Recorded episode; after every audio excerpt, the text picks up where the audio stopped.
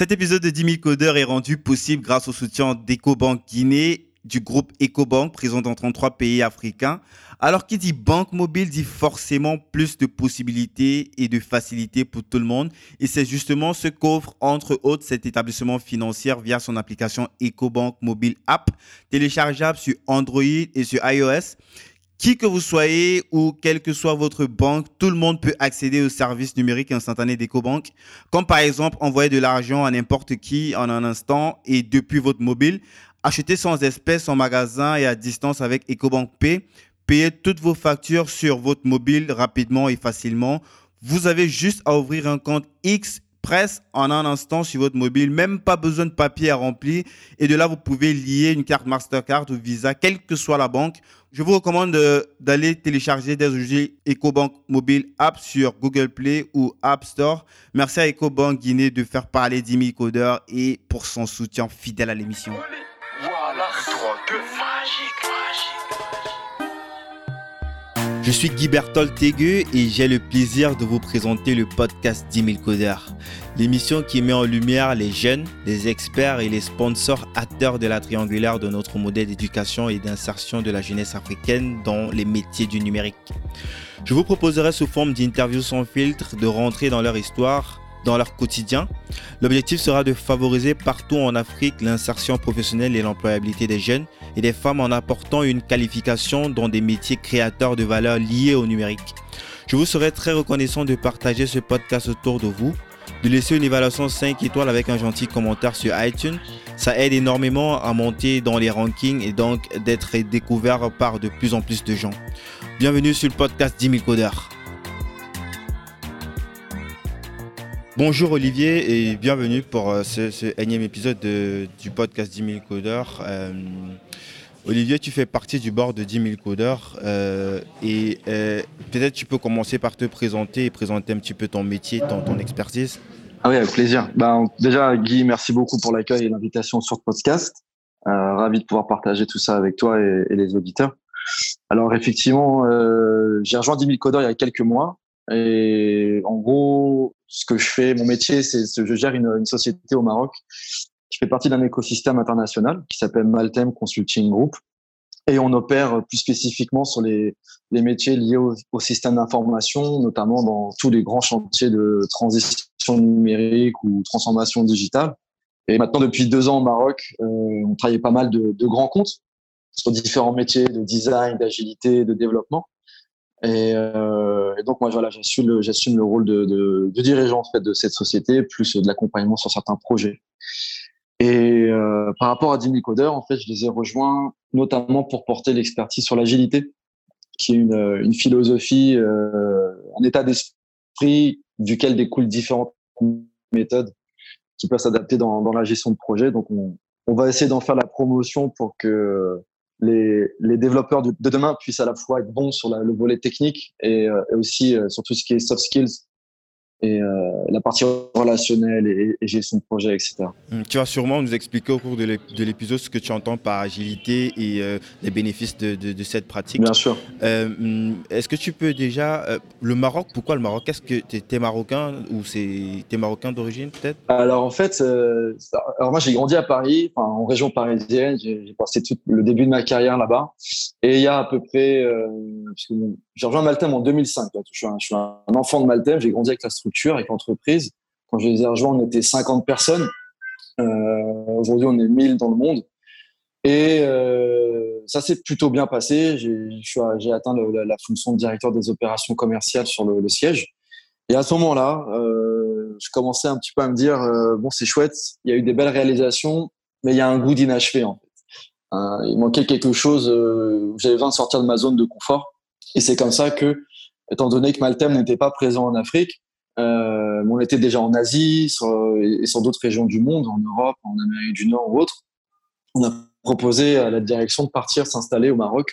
Alors le Maroc pour deux raisons. Euh, déjà d'un point de vue de proximité, euh, culturel, euh, fuseau horaire, géographique. Et puis le Maroc a une stabilité politique et économique qui permet d'avoir une bonne base de départ pour construire un projet périn pour ensuite s'étendre en Afrique. Donc ça, c'était le choix du Maroc de la manière pragmatique. Et de manière plus sentimentale et émotionnelle, en fait, ma femme est marocaine. Déjà, ça, c'est aussi un des facteurs qui a nous ah, au Maroc. Comprends tout. C'est ça, les raisons du cœur. je, je, suis pas encore marocain, mais je pense que je vais le devenir dans, dans pas longtemps. ouais, mais tu l'es, tu l'es sûrement dans l'esprit. Donc. et tu as dit que tu, tu euh, as rejoint Maltem euh, en, 2005, ça veut dire. Euh, euh es forcément après l'école, après, après la sortie d'école, tu as, as, rejoint ce, ce, grand, ce, ce, grand, ce groupe qui est devenu très grand aujourd'hui. Et, est-ce que euh, avant ça, tu peux nous dire un petit peu ce que tu as fait? C'est quoi ton parcours déjà? Tu as dit que tu étais originaire de Paris, c'est ça? Ouais, ouais, c'est ça. Moi, j'ai grandi en banlieue parisienne, j'ai fait mes études à Paris. Euh, début des études un peu plus orientées scientifiques, un bac S, euh, maths sup, maths p. Euh, euh, pensais faire un métier dans l'époque. Il a fallu que je trouve une solution pour faire des études en alternance, pour ramener un, ramener un peu de sous, quoi. Et euh, donc, je me suis plutôt orienté vers une formation d'ingénieur d'affaires dans le monde de, la vente de services informatiques. C'est comme ça que j'ai découvert cet univers en 2003, euh, à travers une première expérience dans une boîte euh, qui n'existe plus aujourd'hui, qui était une SS2I d'à peu près 400 personnes. Et quand j'ai fini mon cycle d'alternance et j'ai eu mon master, c'est là que j'ai intégré Maltem, donc en, juillet 2005. Quoi.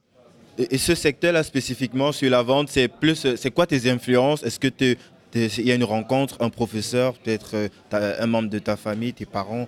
Euh, pourquoi spécifiquement C'est vrai, tu as dit que tu, tu euh, viens plus du côté bac S, maths mais là tu, tu as choisi un secteur qui est...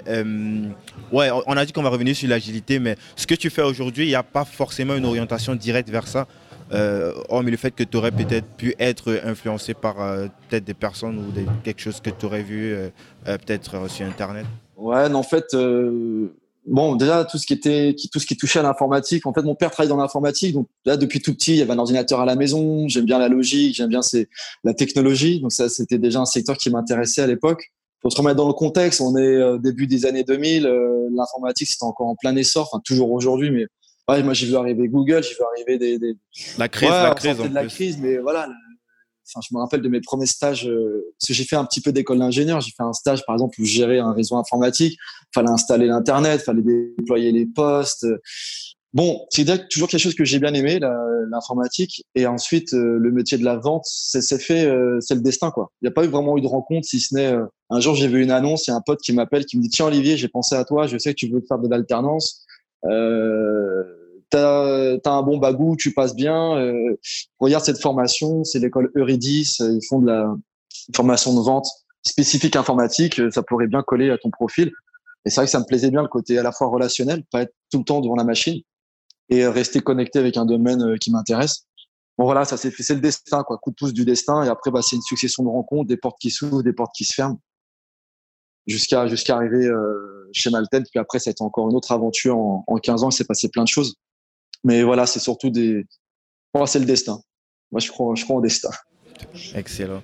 Donc, euh, tu rejoins Maltem, donc, et c'est euh, un petit groupe, enfin, à, à l'échelle, euh, entre guillemets, à cette époque, 50 personnes, je pense que c'était déjà pas mal. Tu rejoins ce groupe et tu grandis avec ce groupe-là. Et, c'est quoi que tu as, euh, quelles sont les étapes par lesquelles tu es passé progressivement euh, Quelles sont les compétences, les soft skills dont, euh, que, tu, que, que, tu as développées au cours de ce, de ce parcours? C'est quand même, c'est au moins 10 ans d'expérience, donc c'est pas, c'est pas, pas 10 jours. Ouais, c'est vrai que quand je me pose la là, tu viens de me donner un coup de vieux, là, Guy, là, tu vois, là. J'avais pas réalisé que ça t'était passé aussi non, je, parle de l'expérience, je parle de, de, ah, l'expérience professionnelle. Hein. Bien sûr. Non, mais t'as tout à fait raison. Euh, si ça peut servir à d'autres, avec plaisir. En fait, euh, bon, voilà, donc euh, j'ai appris les soft skills. À l'école, j'avais appris l'école d'alternance, tout ce qui était technique de vente, euh, culture informatique, etc. Et ensuite, bah, la vraie école de la vie, c'est, enfin, c'est la vraie école, c'est, c'est, le terrain en fait. C'est l'expérience professionnelle. Là, j'ai eu de la chance, en arrivant chez Malten, d'être hyper bien accompagné par euh, par le manager de l'époque, un gars fantastique qui m'a appris toutes les ficelles du métier. Et si tu veux, j'ai appris par mimétisme, par euh, par observation, par expérience. Hein. J'ai mangé, des, je me suis mangé des murs aussi.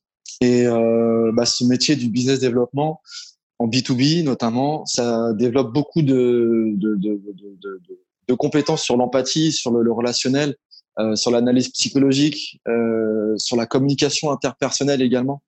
Une bonne communication qui, qui, qui est pas principalement verbale, mais surtout corporelle. Euh, et puis aussi une vision, euh, une vision stratégique parce que accompagner des grands comptes, bah, il faut toujours être à l'affût euh, de l'actualité, euh, anticiper les, les besoins euh, d'une entreprise. Ça demande beaucoup de, de proactivité. Euh, et puis bah, le commerce aussi, c'est un autre truc que j'ai appris, c'est que c'est beaucoup d'écoute. Euh, on a deux oreilles, une bouche, c'est pour deux fois plus écouter que parler. C'est un adage connu. Et dans la vente, euh, les meilleurs que j'ai vus, c'est ça. Quoi. Faut, faut... On a un métier de psychologue et de docteur en fait. On est là pour diagnostiquer, écouter, et ensuite proposer des solutions adaptées le mythe euh, qui dit que le meilleur commercial, c'est celui qui vend des frigos à des esquimaux, bah, pour moi, c'est le pire commercial, en fait. C'est la politique de la table tu fais du one shot et, c'est tout. Donc, ah j'apprécie la. Ouais, ouais, ouais, ouais, ouais. Ouais, parce que tu vends un frigo un esquimau. c'est ce qu'on entend tout le temps, euh, les vendeurs, euh, vendeurs d'aspirateurs. Ah, et... C'était ça. les vendeurs d'aspirateurs. Mais le vendeur d'aspirateur, tu le vois une fois, il revient te voir, tu, tu l'achètes plus rien. Par contre, le gars qui t'a vendu quelque chose vraiment d'utile et qui t'a accompagné, bah lui, tu vas le recommander, lui, tu vas le conseiller à tes amis, à tes proches. Euh, et s'il a une autre solution à te proposer, tu lui feras confiance. En fait, voilà, c'est poser un, un, une relation de confiance, c'est je pense, c'est fondamental dans déjà dans la vie en général et, en particulier dans les métiers, euh, dans les métiers de la vente. Ah ouais, je vois ce que tu veux dire. C'est plus euh, sur une vision long-termiste.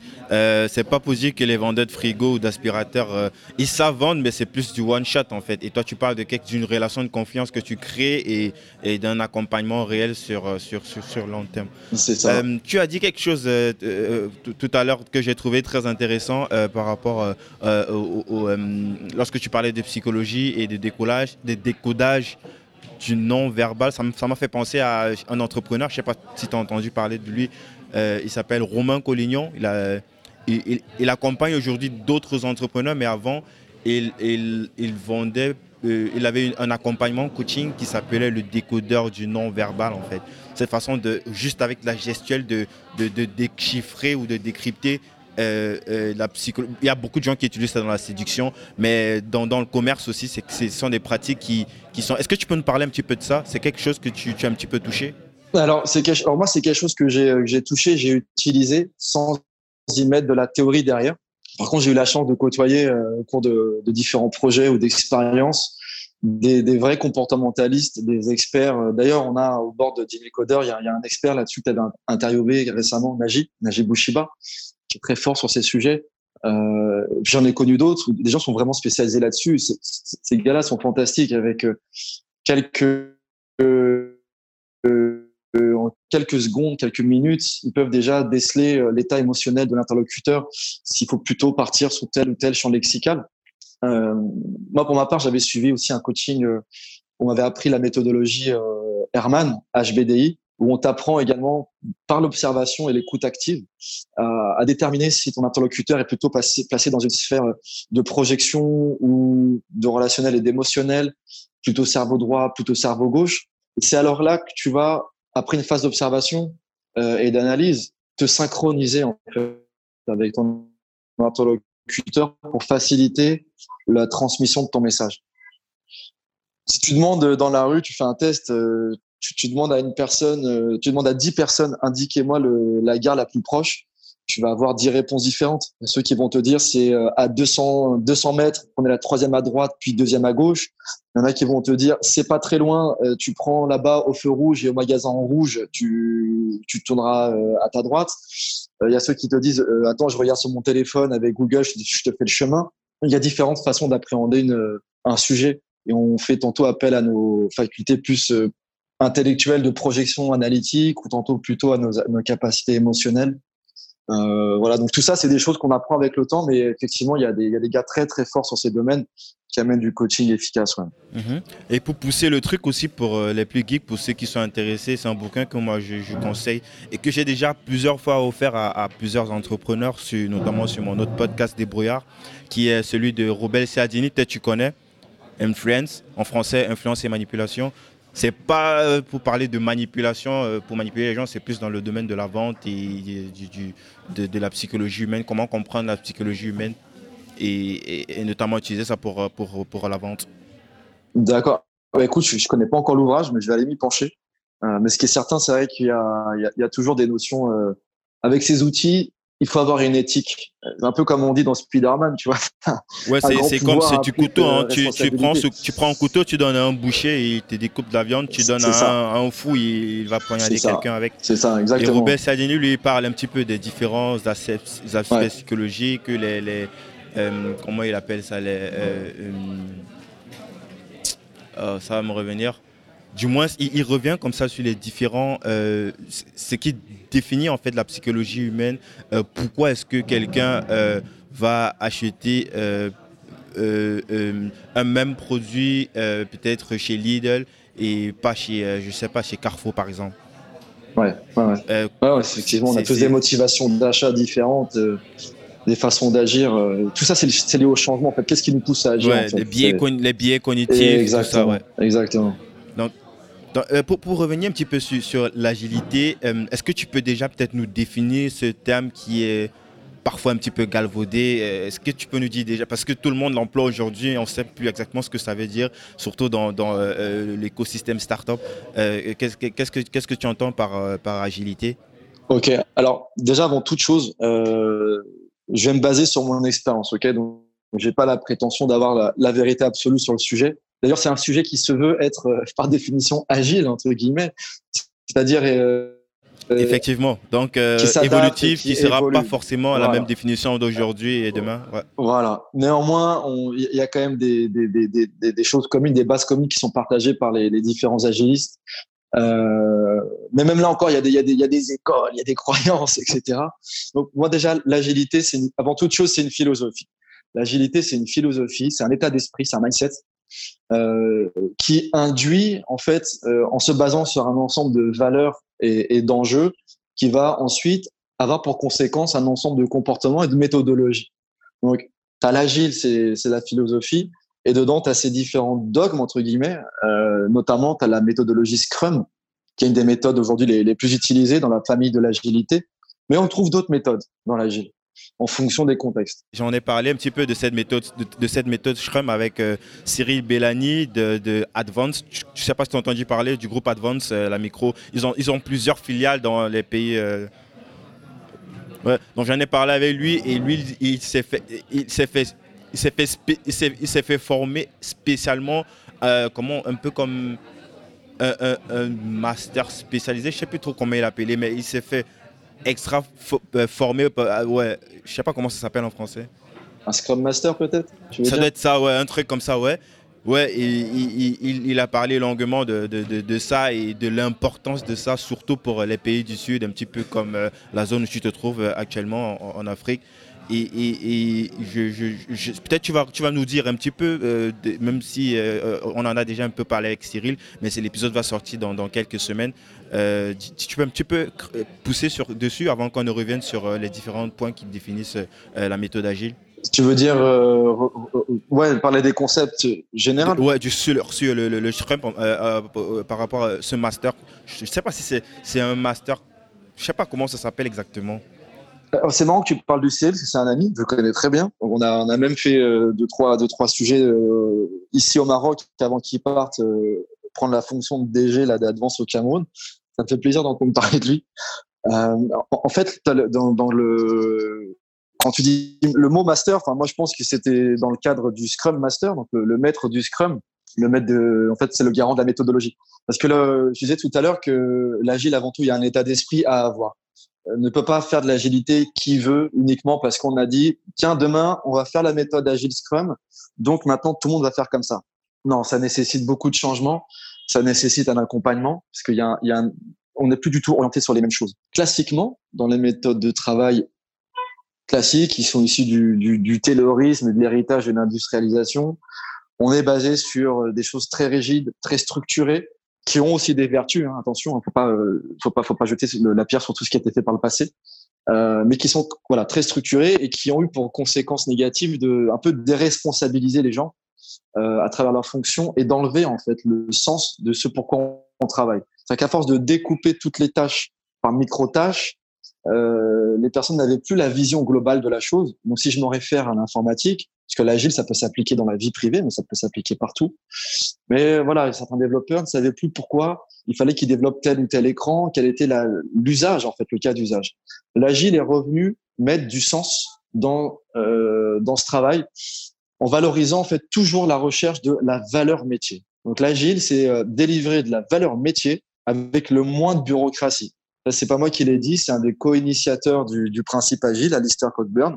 Euh, parce que l'agile, ça a été théorisé, euh, ça existe depuis longtemps. Hein, c'est euh, avant même les années 2000 que qu'on entend parler. Et puis ça, ça a été ensuite l'agile Scrum.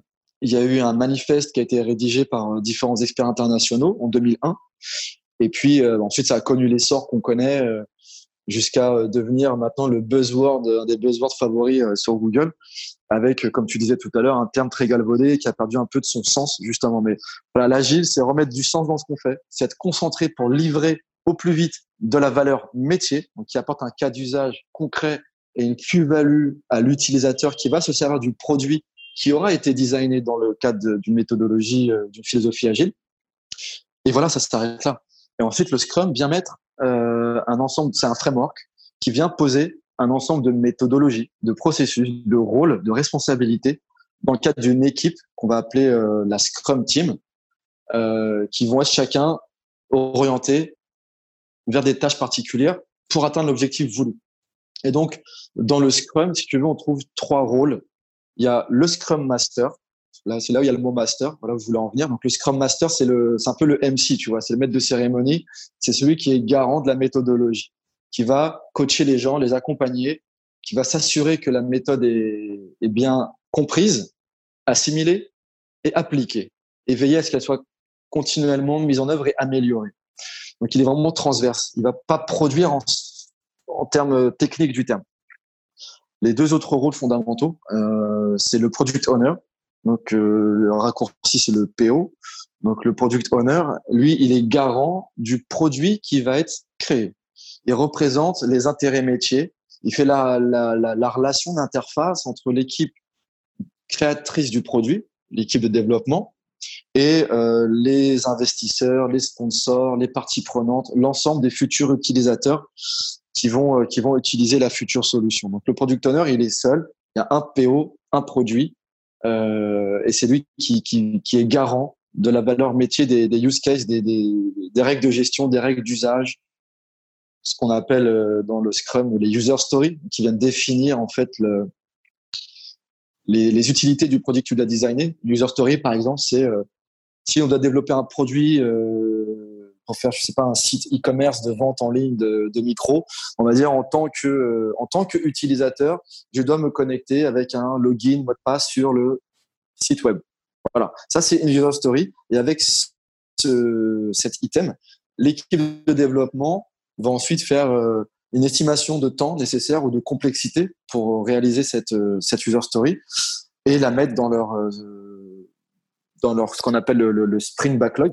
Je reviendrai dessus tout à l'heure pour, pour la traiter et à la fin du, du délai de temps défini pour réaliser cette fonctionnalité, on va simplement s'assurer que on répond bien à l'histoire qui était prévue, à savoir est-ce que je peux bien me connecter avec un login et un mot de passe?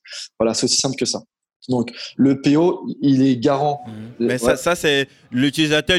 L'utilisateur, c'est pas tout ça, tout ce truc qui est derrière lui. C'est genre, il a besoin d'avoir une belle expérience, de, pouvoir se loguer avec son, peut-être son email et son mot de passe et toute la technicité qu'il y a au niveau du background. C'est c'est pas trop euh, et il n'a pas un regard dessus. Euh, ouais, exactement. Alors après, par contre, on peut impliquer l'utilisateur non pas dans la gestion de projet, bien évidemment, mais plutôt dans la phase de démo, parce que donc, pour revenir sur le, le framework Scrum, donc j'ai parlé de, j'ai dit qu'il y avait trois rôles. Tu as donc le Scrum Master, le Product Owner, et le mmh. troisième rôle, c'est un rôle générique de euh, développeur. Ouais, le PO, donc on en a parlé, donc il est garant du produit, c'est lui qui représente le métier et tous les utilisateurs, c'est lui qui va exprimer le besoin, qui va le formaliser sous forme de user story et de, et de ce qu'on appelle le product backlog.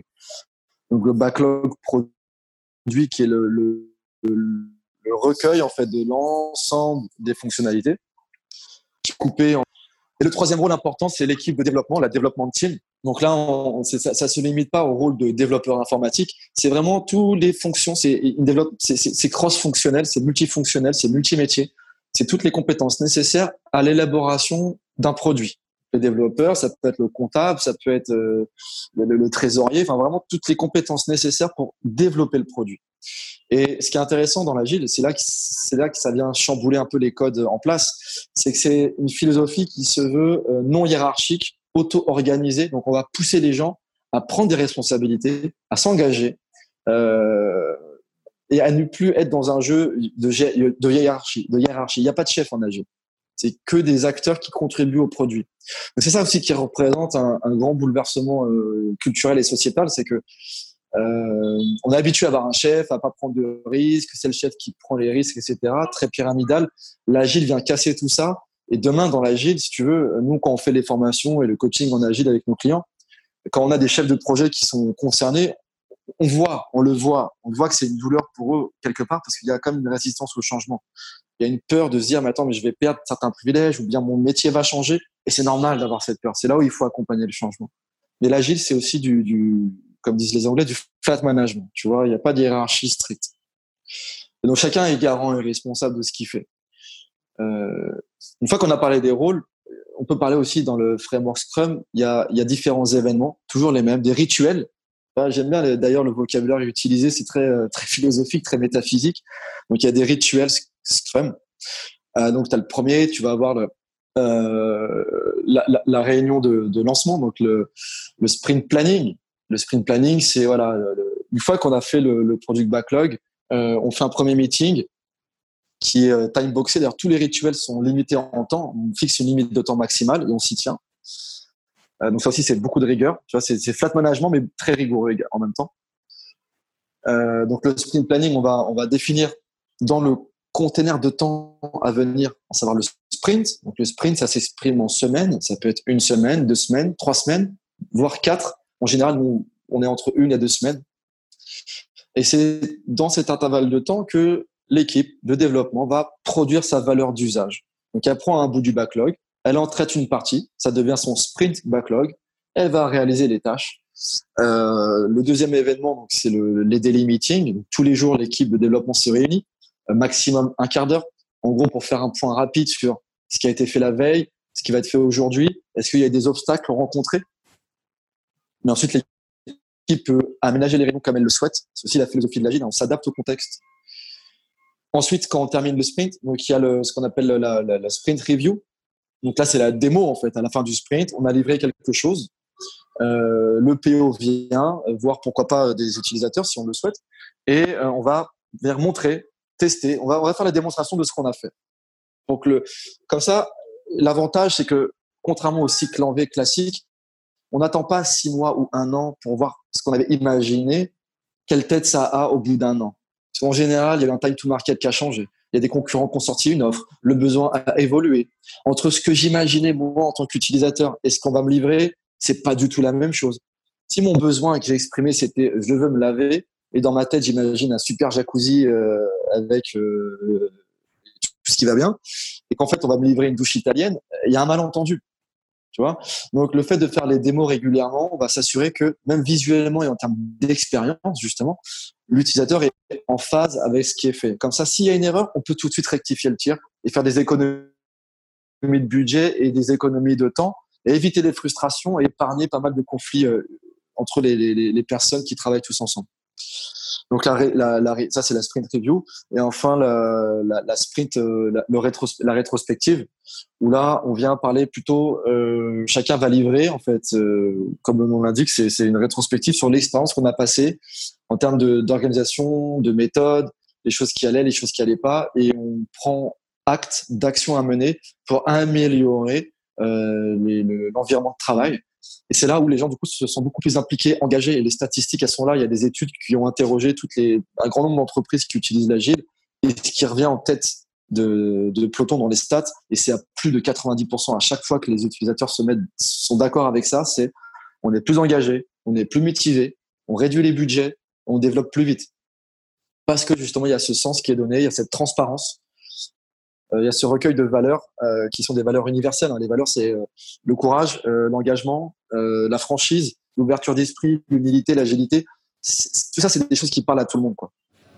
Pour, revenir sur, sur la pré-review aussi, même si ce c'est pas le produit sur sa forme complètement finie, il y a un vrai travail au-dessus et l'idée c'est de construire en fait euh, un, ce qu'on appelle un MVP, un minimum viable product, donc avec euh, les utilités les plus importantes de, la, valeur en fait, euh, comment comment traduire ça, c'est le produit avec sa valeur de base en fait, et c'est ça qu'on fait tester. probablement en mode bêta avec un petit avec un certain nombre d'utilisateurs et qu'on fait évoluer progressivement. Je sais pas si je m'explique mal. En fait, euh, oui et non. le, le, un MVP, donc effectivement le Most Valuable Product, on est très rigoureux sur ce que c'est parce que ça aussi c'est un terme qui est galvaudé. C'est censé être le, produit. Alors on n'est plus au stade du prototype. C'est un produit qu'on va mettre sur le marché et qui a une ou deux fonctions majeures principales. Et c'est quelque chose qu'on va sortir vite, qui sera pas forcément beau, mais qui va marcher, qui va apporter la fonction voulue. Si, si on reprend l'exemple de, de site en ligne de, de micro, mon MVP, ça va être la vente de micros. Donc, est-ce que je peux être capable de faire un tunnel d'achat, choisir un micro, le mettre dans mon caddie et acheter? Voilà le, le, le MVP. Après, dans d'autres itérations, on pourrait ajouter euh, je vais mettre en place un site communautaire de, de, de, karaoké pour euh, montrer que mon micro marche bien et faire un petit challenge de chansons, euh, animer un petit réseau social sur la chanson. Euh, Ajouter des upsells, peut-être des, des filtres en ouais, pop-up et tout.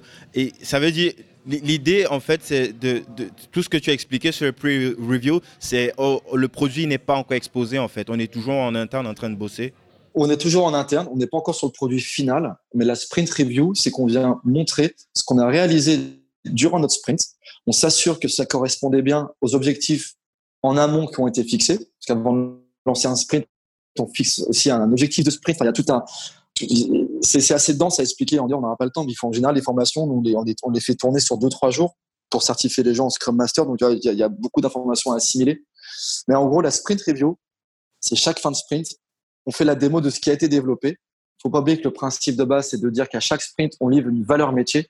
Donc, si dans mon backlog de sprint, j'avais l'objectif de livrer la page euh, d'authentification au site web, il faut qu'à la démo, je puisse faire login, mot de passe, euh, mot de passe oublié, et ça marche, et c'est tout. Et si c'était ça l'objectif, l'objectif atteint à 100%. Tu vois? Et le MVP, c'est un projet à part entière qui lui-même va être découpé en sprint pour être réalisé et livré. Mais c'est la deuxième étape, en fait. C'est... Euh, enfin, une euh, seconde étape. un projet à part entière. On a fait, on a fait, ouais, on a fait des MVP avec des clients euh, qu'on a réalisé en, en deux mois. Et en deux mois, ben, on a fait des sprints d'une semaine avec tous les événements que je viens de te citer. Et au bout des deux mois, on a livré le, produit à son stade de MVP. Et ensuite, on continue à ajouter des fonctions et on garde la méthodologie agile euh, toujours sur cette logique itérative euh, transparente. Excellent. Donc on va revenir aussi sur euh, le fait, tu l'as dit un petit peu rapidement là, sur le fait que c'est quelque chose de... Là, tu as essayé de, de, toucher un petit peu les points essentiels, mais il y a beaucoup, beaucoup plus de choses encore à assimiler que tu, toi et tes équipes vous transmettez sous forme de formation au sein de certaines des entreprises et peut-être aussi des personnes individuelles, des entrepreneurs.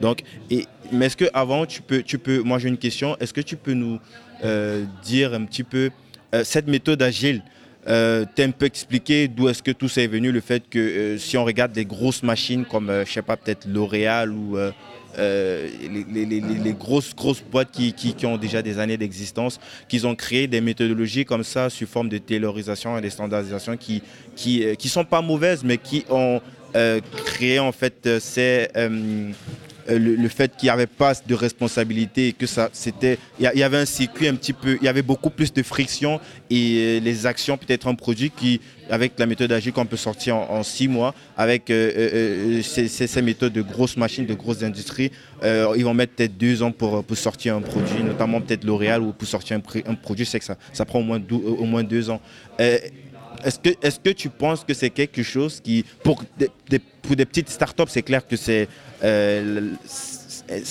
la méthode idéale, forcément. Euh, Est-ce que tu penses que pour ces grosses machines-là, ces grosses industries, c'est quelque chose qui est intégrable aujourd'hui, où la machine est devenue beaucoup trop, beaucoup trop grosse pour euh, intégrer ce genre de système à l'intérieur? Hmm. ah, Excellente question. Alors, je sais que dans les missions qu'on réalise, il y a quand même principalement des grands comptes qui sont allés sur euh, l'agilité. Je pense euh, à des grandes banques, que ce soit en France ou ailleurs, euh, international, des assurances, des entreprises dans l'industrie. Des, on travaille avec le leader de distribution de gaz, NG par exemple. Là aussi, on a monté des, des cellules agiles euh, la Société Générale, BNP, etc. Donc, il y a des grosses entreprises qui s'y sont mis. Ça n'a pas été sans douleur. Euh, maintenant, bah, j'imagine. Ce qu'on a vu, ouais, ouais. Après, l'agile en soi n'est pas une solution. Ça reste un, un moyen, c'est une philosophie. L'agile Scrum, en tout cas la méthode Scrum, n'est pas forcément une solution à tous les problèmes.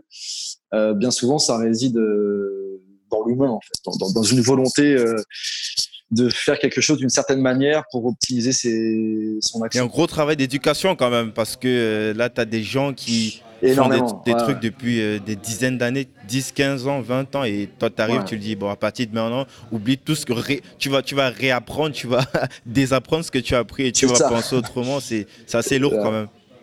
Exactement, ça c'est très lourd. C'est la résistance au changement. Ça c'est depuis que le monde est monde, c'est comme ça c'est comme ça qu'on est programmé. Mais certains après avec une appétence plus ou moins euh, souple sur la gestion, l'accueil du changement.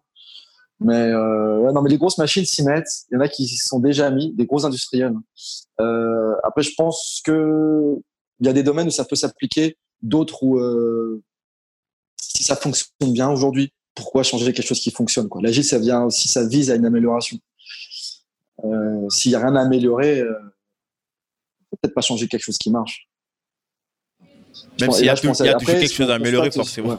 Même si ça marche. Ah, toujours. Mais là, après, c'est là, dans l'optimisation. dans les philosophies plus. Euh, après, ce qu'on a appris, des, des, notamment, on entend beaucoup parler de, de Lean, de Lean Management, de Kaizen, etc., qui sont issus de, notamment de, de la plaque japonaise, où on a des, des philosophies comme ça d'amélioration continue, de, de, gaspillage. De... Ouais, exactement. Et euh, ce qu'on constate maintenant, on voit même des, des, des, fusions, en fait, des, des, philosophies, des méthodes de fusion qui viennent prendre le meilleur des deux mondes euh, pour créer des nouveaux modèles. Donc c'est en perpétuelle évolution sur perpétuelle évolution. Et comment Et toi, je vais donner un exemple. vas-y, vas-y. Ouais. Tu avais un exemple. Moi, je voulais justement te demander, ouais, anticipé sur la question, je voulais te demander, est-ce que tu as un, cas pratique, euh, peut-être, euh, de, de, de, comment est-ce que ces grosses machines, euh, elles font, si elles, elles commencent peut-être par un secteur spécifique, peut-être un projet euh, dédiées euh, en dessous et puis elles essayent progressivement de faire remonter euh, la méthode ou alors c'est genre c'est brutal parce que ça doit être très dur quand même d'implémenter tout ça quoi, dans, des, des, des entreprises qui existent depuis longtemps. Hmm, exactement. Non, méthode, exactement. En fait, voilà, les exemples, c'est ça. C'est ce qu'on a vu qui, a marché. je prends l'exemple d'une grande banque en France qui a voulu vraiment aller vers l'agile. ils ont une démarche intelligente. Ils se sont allés step by step. Alors déjà, ça part il faut que le top management soit convaincu d'y aller. S'il n'y a pas le top management qui veut y aller, c'est même pas la peine d'essayer.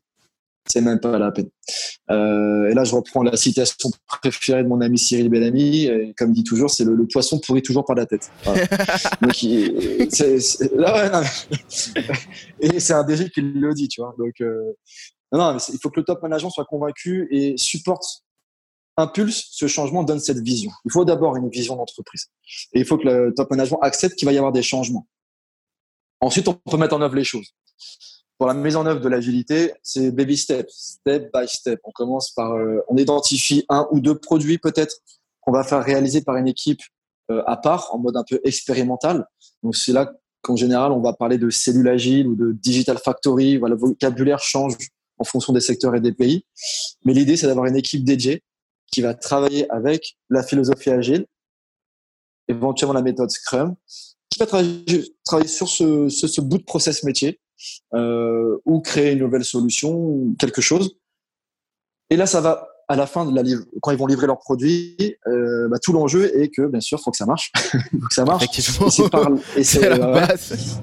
C'est la base. Et donc, euh, bah, s'ils atteignent leur objectif, c'est la preuve par l'exemple. Et en général, ça permet de conduire le changement en rassurant les gens, en, disant voilà, vous avez vu ça, on a sorti cette application mobile, on l'a fait en trois mois euh, grâce à une autre philosophie qui est l'agilité.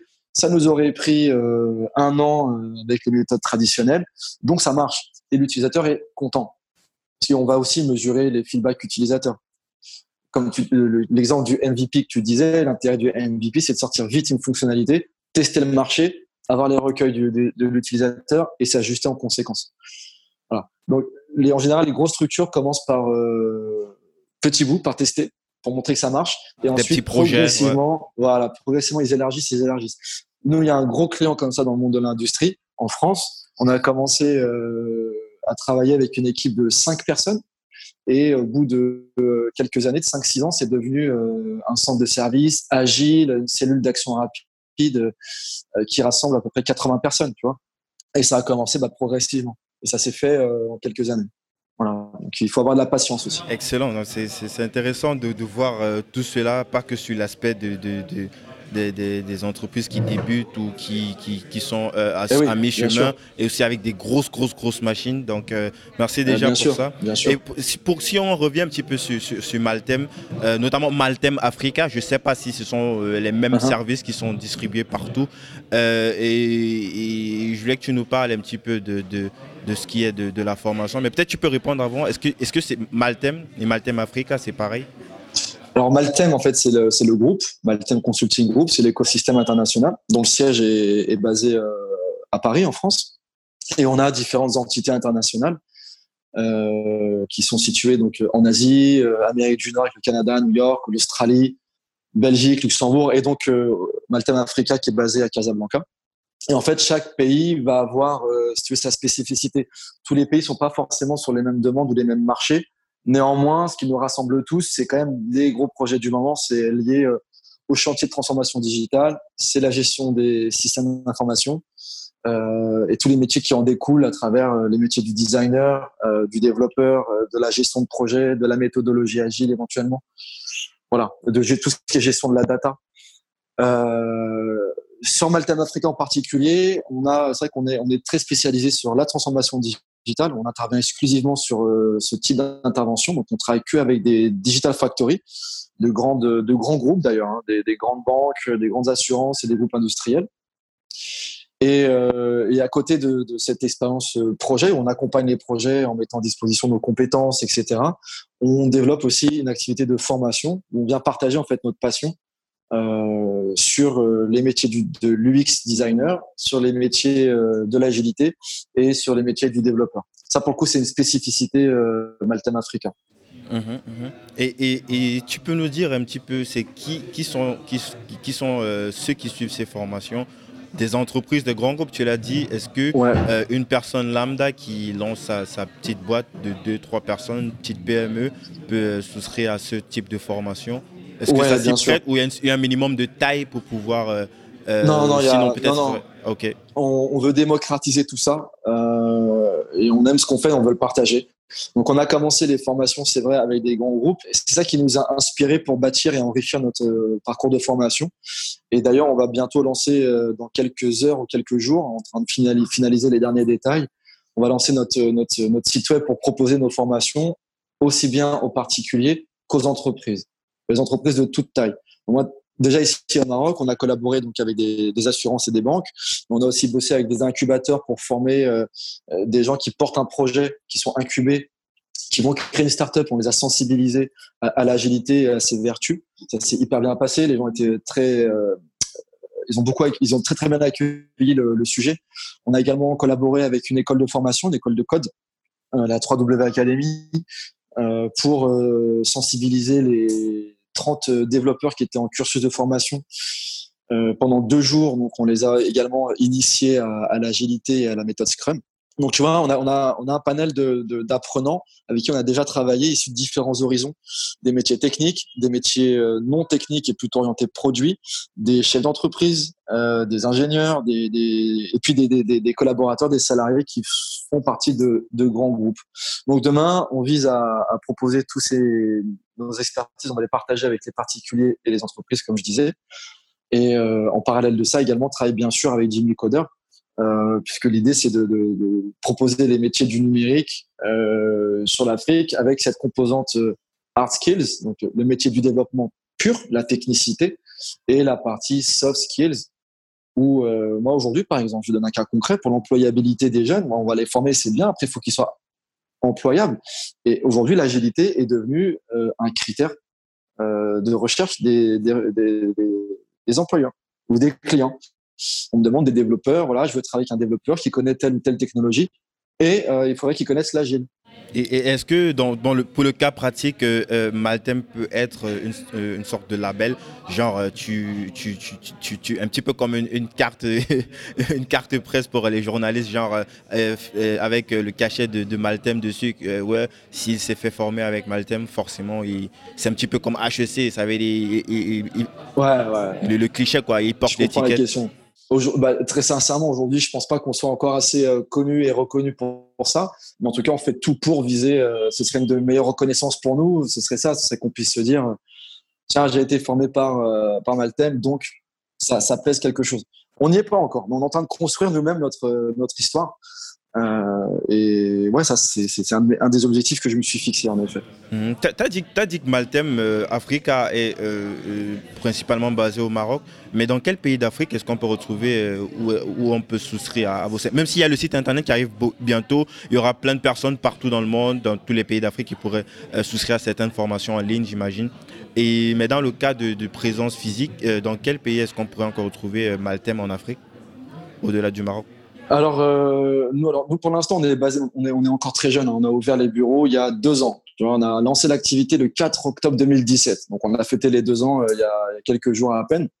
Donc, pour l'instant, on est basé que au Maroc. C'était la première phase pour euh, le setup, initialiser, poser les fondations. Là, de plus en plus, on est, on commence à être sollicité par des, des prospects, des clients sur d'autres pays d'Afrique. Je discute avec le Togo, je discute avec la Côte d'Ivoire. Euh, avec le Mali, avec le Sénégal, la Tunisie, par exemple. Euh, on avait été sollicité aussi par une banque en Algérie. Donc, euh, nous, on, voyage, on se déplace. Pour l'instant, on n'a pas de bureau physique. Par contre, on travaille avec un, ensemble de, partenaires qui sont placés localement. Et sur ces missions de formation, ben, on est amené à se déplacer.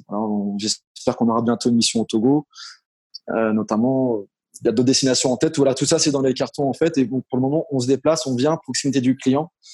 Parce que sur nos métiers, notamment l'agile et, le design, euh, les formations à distance, c'est un peu difficile parce qu'il y a beaucoup de choses qui sont liées, tu l'auras compris, à, l'humain.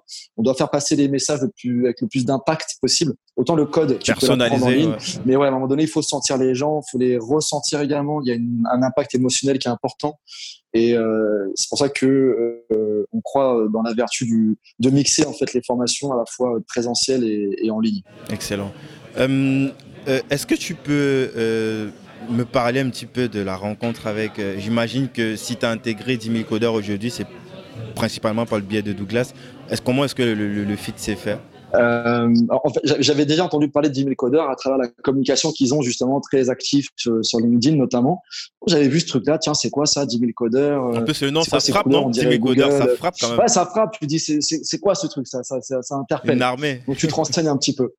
C'est ça. Et ensuite, bah, euh, voilà encore, je pense que le destin nous a mis, nous a fait croiser nos chemins, tu vois, parce que pour la petite histoire, donc, alors, Maltem a toujours eu un engagement très fort sur tout ce qui est euh, responsabilité sociétale et, et l'impact en fait sur la société, l'impact solidaire. Donc, les, les, fondateurs sont très euh, ancrés sur ces valeurs et ont des actes très concrets à travers des actions caritatives euh, à Madagascar. On a monté, on a soutenu des orphelinats, on a monté des écoles d'informatique également. On a fait un incubateur, un centre d'incubateur studio pour permettent à la fois de réaliser des projets, euh, former les jeunes et les employer derrière. Donc, on a une cinquantaine de personnes qu'on emploie là-bas, euh, même plus aujourd'hui puisqu'on a, on enfin, on, a, fait une fusion avec une autre société. Donc, c'est plus de 100 personnes qui à Madagascar. Et donc, euh, bah, si tu veux, il y avait déjà un mindset chez nous lié à l'impact solidaire. Donc, 10 000 codeurs, quand on voit le pitch, ça nous parle. Premier point. Ensuite, euh, moi je rencontre Cyril. Je rencontre Cyril Bellamy. Euh, c'était, c'était, c'était, c'était, c'était, je crois, si je dis pas de bêtises, il y a un peu plus d'un an, peut-être septembre 2018. Euh, il, il, il, entend parler de Maltem. Il dit tiens, qu'est-ce que c'est? On rentre en contact sur LinkedIn. On se rencontre. De là est née euh, une belle amitié. Euh, on va tout de suite fitter. Et Cyril me parle de son rôle au bord de 10 000 codeurs. Donc là, ça, on accentue la chose. Euh, ensuite, euh, il y a eu une rencontre entre Douglas et euh, un des fondateurs de Maltem qui s'appelle Pascal Menson. Ils se sont vus à Paris, le contact aussi est bien passé. Et puis bah, après, bah, avec Douglas, on s'est pas vu tout de suite, ça a été long parce que tous des agendas hyper chargés. Donc on communiquait à distance sans s'être jamais parlé. On a mis beaucoup de temps avant de se parler. Puis un jour, on s'est enfin on s'est vu. C'est très récent. On s'est vu. On s'est vu, je crois, juste avant l'été 2019, tu vois, ah, un peu avant La première fois que j'ai vu Douglas, c'était au Maroc. Il était en mission pour un, de ses clients. Et de là, on a dit, il faut qu'on profite. T'es à Casa, c'est pas normal qu'on se voit pas. Donc, on s'est vu, on a déjeuné ensemble.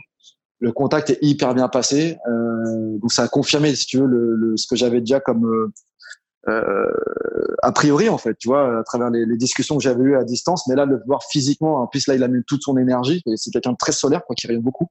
Et après effectivement, euh, Africup, c'était un événement fantastique où il a, il a réussi à rassembler euh, une grande majorité des, des acteurs de, de, de Demi Tout le monde n'était pas là, mais on a vu des, il y avait Nour qui était là, il y avait Nagy, euh, il y avait Roger, il y avait Redouane, euh, Douglas bien sûr, Fanta, Nelly. on a même quelqu'un qui nous a rejoint en cours de route. Enfin, voilà, Léo Cadi. Donc ouais, que des gens fantastiques, euh, tous animés par une même une même passion, quoi, celle du partage, d'avoir un impact, d'avoir du sens en fait dans ce qu'on fait. Euh, on a plus ou moins la chance d'avoir euh, un petit peu réussi. Je sais pas ce que ça veut dire le mot réussi, mais Bon, voilà, on a nos métiers, on avance bien. Et puis, euh, je pense qu'un des trucs qui nous rassemble, c'est aussi bah, le, give back, en fait. Tu vois, l'univers a été euh, gentil avec nous et bah, il faut, qu'on partage. On a, on a, la capacité à le faire. Et, Douglas a été très fort. Douglas et, l'équipe rapprochée, hein, parce qu'il a commencé aussi avec d'autres gars. Bah, voilà, ils ont, ils ont initialisé quelque chose euh, de magnifique. Et ça être un, c'est un projet ambitieux, difficile, mais c'est en général le signe des, bons projets. Comment toi tu vois 10 000 codeurs dans, dans les, disons, euh, moyen terme, disons dans les 3, 5 prochaines années Qu'est-ce que toi tu. Euh, surtout l'impact de Maltem sur euh, 10 000 codeurs, comment toi tu vois les choses?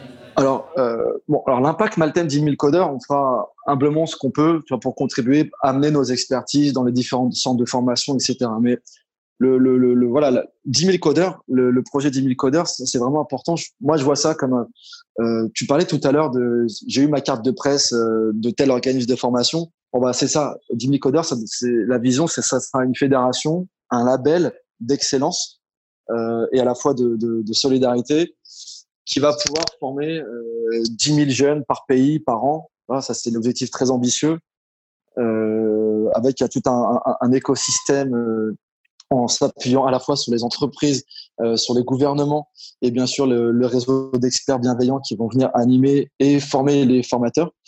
Et voilà, je vois Dimicodeur comme euh, une fédération qui rassemble euh, un écosystème de partenaires animés par la même sens, la même quête de sens de, favoriser en fait tout ce qui est l'employabilité des jeunes, des femmes en Afrique grâce au, métier du numérique pour que demain l'Afrique soit le, le, poumon en fait de, la compétence numérique pour concurrencer euh, d'autres continents ou d'autres pays euh, comme l'Inde ou autres qui, euh, qui, qui, ont, qui ont fait des avancées fantastiques, qui sont devenus des, des, acteurs incontournables. Demain, c'est autour de l'Afrique, quoi, clairement. Donc, je pense que 10 000 codeurs, c'est un des, voilà, des catalyseurs qui va faire bouger les choses. Il y a d'autres initiatives qui sont faites. Je pense qu'à un moment donné, ça va se rejoindre, ça va collaborer. mais voilà, voilà un peu la, la vision que j'ai. Avant qu'on conclue, j'aimerais que tu, euh, nous parles un petit peu. J'ai rapidement euh, cité euh, AfriCop dernièrement, euh, où euh, toi et d'autres membres de, de 10 000 codeurs, vous vous êtes retrouvés avec plein, plein d'autres acteurs euh, du, secteur qui, voudraient comme ça impacter le continent africain. Est-ce que tu peux nous parler un petit peu de, cette... Déjà, c'était quelles, quelles, quelles sont tes impressions? Peut-être tu peux dire ce que c'est qu'AfriCop pour les gens qui ne connaissent pas Ouais, bien sûr. Alors, AfriCup, euh, c'était la deuxième édition, si je dis pas de bêtises. c'est la première fois que j'y allais. C'était la deuxième édition. C'est organisé par euh, des gars fantastiques euh, et par un, organisme qui s'appelle aussi euh, Smart Africa. Donc, AfriCup, ça vise à rassembler les, acteurs de, de start-up et de la tech en Afrique.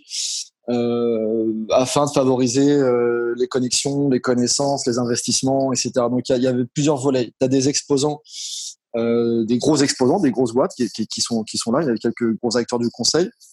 Il y avait donc nous, 10 000 codeurs, euh, d'autres, d'autres, startups qui venaient présenter leurs solutions. Et tu avais aussi une compétition euh, de pitch de startups pour sélectionner les meilleurs qui pouvaient ensuite faire partie euh, euh d'un programme d'accompagnement. Il y a eu, si je dis pas de bêtises, je crois que c'était 1400 startups, 2000 participants. Enfin, c'était juste énorme beaucoup également euh, tout un cycle de conférences hyper intéressantes avec des panels euh, d'intervenants euh, juste magnifiques. Enfin, il y a des, des, des femmes et des, des hommes d'État, euh, des dirigeants d'entreprise, des experts internationaux qui étaient présents pour partager leur vision sur des thématiques de société. Il y avait une thématique globale autour de la smart city cette année, euh, donc la ville intelligente de demain. Et il y avait également différents workshops qui étaient animés, bah, notamment par mes, mes collègues de Jimmy Coder. Chacun a pu animer un workshop sur son domaine de prédilection. donc vraiment, quand tu es participant à, Africa tu, tu vis une belle expérience, tu apprends beaucoup de choses, tu fais des belles rencontres. Euh, tu peux suivre limite euh, des petites formations pour te donner le goût de quelque chose et ensuite creuser par toi-même ou te faire accompagner. Et euh, ce que je retiens surtout, c'est que j'ai vu des sourires, de l'énergie, une envie de, relever les défis de demain qui est juste fantastique. Et en fait, il y a un concept que dont j'ai beaucoup entendu parler là-bas, c'est l'innovation frugale. Parce que voilà, force est de constater que sur certains pays d'Afrique, il y a encore énormément de choses à faire sur des fondamentaux. Euh, de société euh, par manque de moyens, par manque de compétences. Et j'ai vu, c'est des, des, guerrières et des guerriers que j'ai vu, j'ai vu des jeunes qui sont venus là présenter leurs produits qui avec euh, peu de moyens, mais vraiment très très peu de moyens. Quand je vois comment en France certains se plaignent, je me dis mais attendez les gars, venez faire un tour ici pour voir ce qui se passe. Après tirer le plein, euh, ils arrivent à faire des choses avec trois fois rien, sur des innovations qui vont apporter vraiment une plus-value, une valeur d'usage euh, juste incroyable. Donc euh, c'est très optimiste en fait, très très optimiste. On peut, on peut dire que ce sont des débrouillards. Ah, ça, c'est un petit clin d'œil à mon autre podcast. ton podcast. Ah, là, c'est que des débrouillards. Hein. ça, c'est clair. Ah, beaucoup de débrouillardise, bien sûr. Ah, des, des, des, des, graines d'entrepreneurs euh, à foison. À foison. Excellent. Merci beaucoup, euh, Olivier, pour, pour ce partage sur son filtre. Sinon, est-ce que tu aurais quelque chose à dire à, à, à ceux qui euh, disons, on s'adresse à, ces jeunes, quoi, à ces, à, ces, femmes aussi, parce qu'on on s'adresse beaucoup, beaucoup aux jeunes filles. Tu as vu, il y a Nabounou qui est passé euh, parmi les premiers épisodes, et Nabounou, elle, elle, euh, elle a dû faire suivre des cours de, de Jimmy Coder en cachette, tu vois, parce que les gens, ils comprennent pas, mais qu'est-ce que tu allais foutre à suivre aller à l'université, te fais pas chier, fais comme tout le monde, ouvre ton petit commerce et tu vois. Mm. Et pas pour dire que les, petits commerces, c'est pour, c'est pas pour dévaloriser ces gens, ce sont aussi des personnes dignes qui, qui essaient à leur niveau, mais sauf qu'ils n'ont pas d'autres informations à part euh, ce à quoi ils ont toujours été euh, confrontés. Euh, qu'est-ce que tu as à dire à ces jeunes filles Qu'est-ce que tu as à leur dire par rapport à, à les opportunités nouvelles qu'il y a aujourd'hui avec euh, le, numérique, avec le digital? Qu'est-ce que toi tu pourrais dire à ces jeunes filles, à ces jeunes hommes en quête de sens, qui, aimeraient faire les choses mais qui n'ont pas forcément l'information euh, ou mmh. euh, des, grands frères ou des, petits, des, grandes sœurs qui, vont leur montrer comme ça le chemin, qui vont représenter pour eux en fait des, repères, quoi, des modèles? Qu'est-ce que tu pourrais leur dire? Déjà, se fixer des, ne pas avoir peur de se fixer des grands objectifs comme on dit, euh, c'est en visant la lune qu'on atterrit dans les étoiles. Donc il faut oser, il faut y aller. Je sais que parfois il y a des contextes qui sont extrêmement difficiles, même au niveau sociétal. Il faut braver certains interdits. On en a conscience, mais voilà, ça demande euh, du courage, euh, se fixer des objectifs importants et, jamais baisser les bras parce que la, la, la vie c'est pas un long fleuve tranquille comme dit dans le film. Il y a des hauts, il y a des bas. Et mais si on est sûr que son, son idée elle est, elle, est valable, il faut s'accrocher et se donner les moyens de la concrétiser. Ensuite, il faut aussi avoir le courage et, et, l'intelligence euh, sur son propre ego d'accepter qu'on puisse se tromper. Il faut aussi accepter l'erreur, le droit à l'échec, c'est hyper important et, et, apprendre à se relever. Euh, on entend souvent, c'est des choses banales, mais j'aime bien le redire quand même. Mais la, vraie réussite, c'est pas euh, j'ai réussi en un coup et, et ça y est, j'ai marqué mon but ou j'ai atteint, j'ai développé ma, mon application, mon Facebook, etc. Euh, la réussite, j'ai lu une citation qui dit la réussite, c'est une succession d'échecs en fait. Mais c'est vraiment ça, parce qu'à chaque échec, on va on va apprendre quelque chose. Donc là-dessus aussi, garder, c'est ça qui demande le courage. Et enfin, euh, bah, aller aller se former. Voilà, aller apprendre. Aujourd'hui, on trouve beaucoup de ressources grâce à l'internet sur les différents métiers. Euh, donc les métiers du développement, on peut on peut apprendre rapidement des choses pour se débrouiller. Ensuite, il faut aussi euh, bien sûr se faire accompagner si on veut aller plus loin ne pas négliger euh, les soft skills, donc tout ce qui touche à la méthodologie, au design, euh, à l'interaction utilisateur.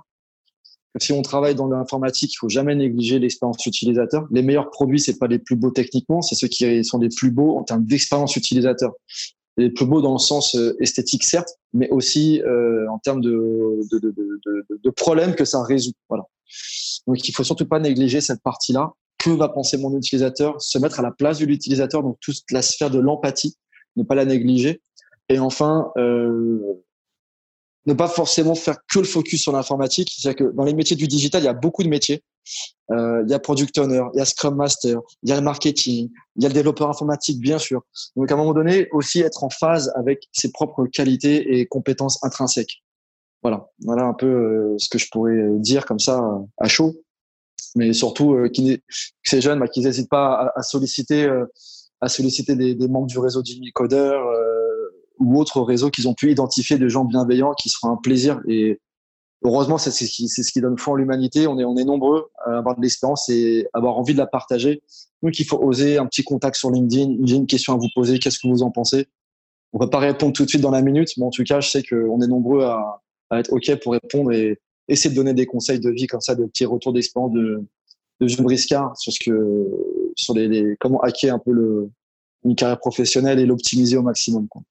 Merci Olivier pour, euh, pour ces belles paroles. J'ajouterais, euh, je ne sais pas très bien comment c'est formulé, c'est Mandela qui le dit, euh, je, ne perds jamais, soit, soit, soit je gagne, soit j'apprends.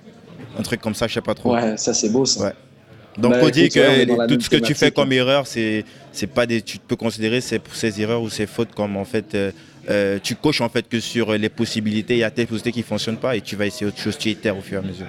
C'est ça, c'est ça, exactement où, est-ce qu'on te retrouve, Olivier, euh, sur les, réseaux? Est-ce qu'on est t'écrit sur LinkedIn? Déjà, on va mettre le site de, Maltem en description. Alors ouais, alors je t'enverrai euh, en description le, site euh, bah, du, site web qu'on va lancer sur la, formation.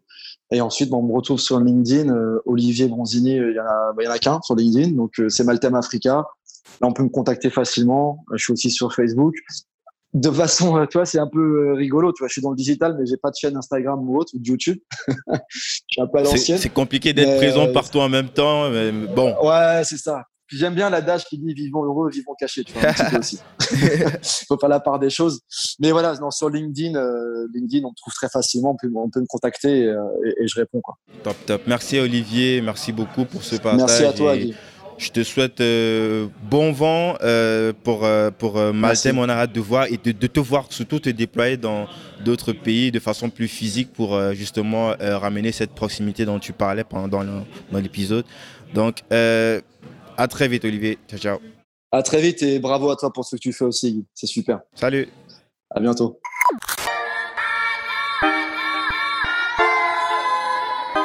Cet épisode est sponsorisé par Mortinet.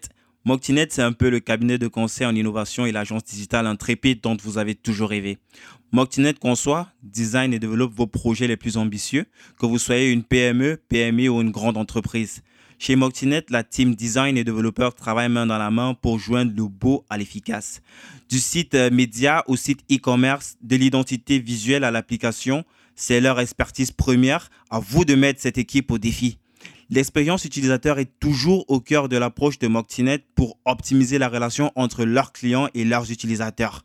En gros, si vous voulez générer de la croissance version 2020 avec des réponses immédiates et humaines, essayez Moctinet en tapant moctinet.com. C'est M-O-C-T-I-N-E-T.com et vous m'en direz le plus grand bien. Bravo, vous avez écouté cet épisode de 10 000 codeurs jusqu'au bout. Merci de le partager à deux personnes autour de vous, d'inscrire de force vos amis euh, au podcast sur euh, leur smartphone et de mettre une note de 5 étoiles avec un gentil commentaire. Ça nous aide énormément pour sortir dans les classements.